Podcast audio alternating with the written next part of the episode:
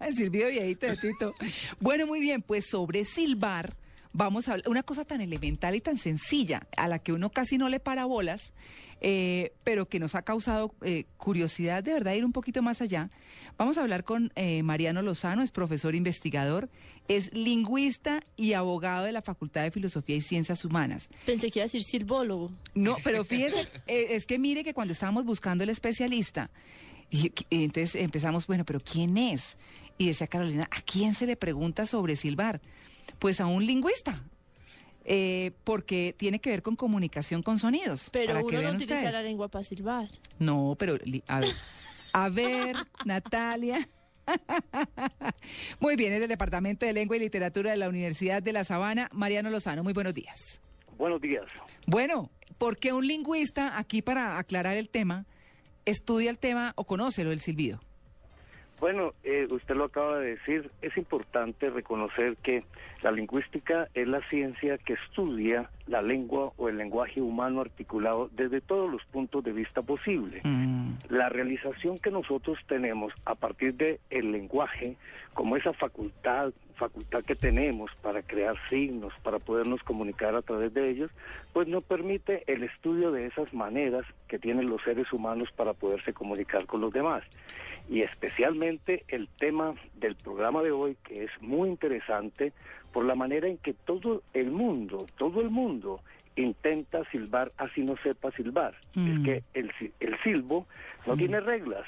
El silbo es una manifestación del ser humano para expresar alegría, para entretenerse, para alejar la nostalgia, para e- evitar la tristeza, para, para manifestar felicidad, llamar, para bromear, mm, para juguetear, para coquetear.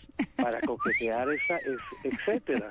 Entonces, pues la lingüística tiene que ver en este espacio comunicativo. Además, el silbo hace parte de los gestos, es decir, constituye un elemento esencial también en la expresión oral. Uno siempre ve a los niños pequeños intentando aprender a silbar en algún momento. Sí, claro, claro. Mm. Mucha gente no sabe cantar, Mm. no sabe manejar o, o ejecutar un instrumento, pero la gran mayoría puede silbar. Los niños desde pequeño empiezan a ocultar sus intenciones a través de esos silbos. Mire que ellos se ocultan Mm. y uno de los otros espera que aquel sirva como centinela para informar sobre aquello que desean hacer. Mm. Entonces, desde los pequeños, desde la temprana edad, los niños empiezan a silbar como elemento básico de comunicación. ¿El silbido forma parte de la historia de la humanidad o no? Sí, por supuesto.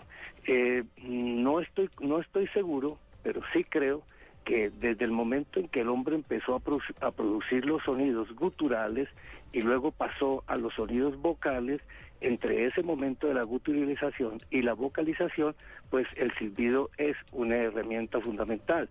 Recordemos, eh, por allá en España, en las Islas Canarias, hay una lengua que se Mm. considera también como silbo, en una de las islas que caracteriza ese, ese gran conjunto eh, eh, de Canarias, hay una forma de lengua que se llama el silbo. Sí, sí, sí, y, la- y va transmitido de generación en generación. Claro. Sí, señor. Exactamente, si, si bien, si mal no recuerdo, se llama el silbo gomero, en una de Mm. las Islas Canarias. Entonces el silbo sirve como manifestación cultural que le permite al hombre poder comunicar intenciones comunicativas. Sí, claro. Pues bueno, interesante. Queríamos traerles este tema que es tan cotidiano pero tan poco abordado. Cosas que uno nunca se detiene a pensar. Exactamente. Sí, Pero María Clara, sí. Sí. bueno, no, eh, el silbo me parece eh, interesante, lindo, se ha utilizado en la música, hay canciones del oeste que utilizan muchísimo el eh, silbo. En y el Tito, que se está poniendo viejito, ya lo utiliza con vibrato y todo.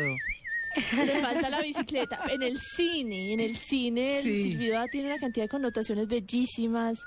Eh, Cinema Paraíso. Me acuerda el No, silbido ¿qué de le Tito, hemos a dicho Cinema a Paraíso. Tito, por Dios. Sí, bueno, para que vean ustedes, pues don Mariano, muchas gracias por su atención con Influyencia Blue Radio. No, con mucho gusto. Ha sido un placer poder col- colaborar con ustedes en un programa tan interesante. Ay, Sobre gracias. todo de aquellos que las gentes deben entender que nosotros los seres humanos tenemos posibilidad de realización y de comunicarnos de diversas maneras y tenemos una herramienta propia que nos permite comunicarnos. Hay que utilizarla. Claro. Porque esa herramienta nos permite estar contentos o manifestar cualquier estado de ánimo que tenga el ser humano. Y sobre todo comunicarnos con nosotros. Mire que el silbo es una característica fundamental de todo el mundo.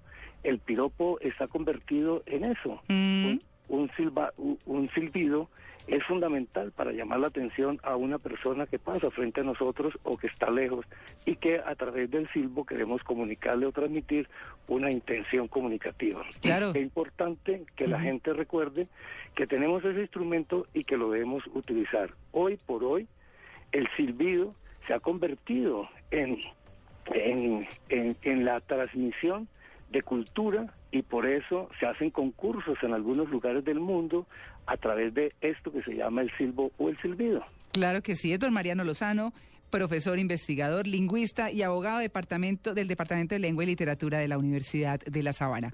Muchas gracias por su atención con En Blue, Jeans de Blue Radio. Nueve y dos minutos nos pasamos por estar silbando. Tito, echó todos los piropos a través del silbido.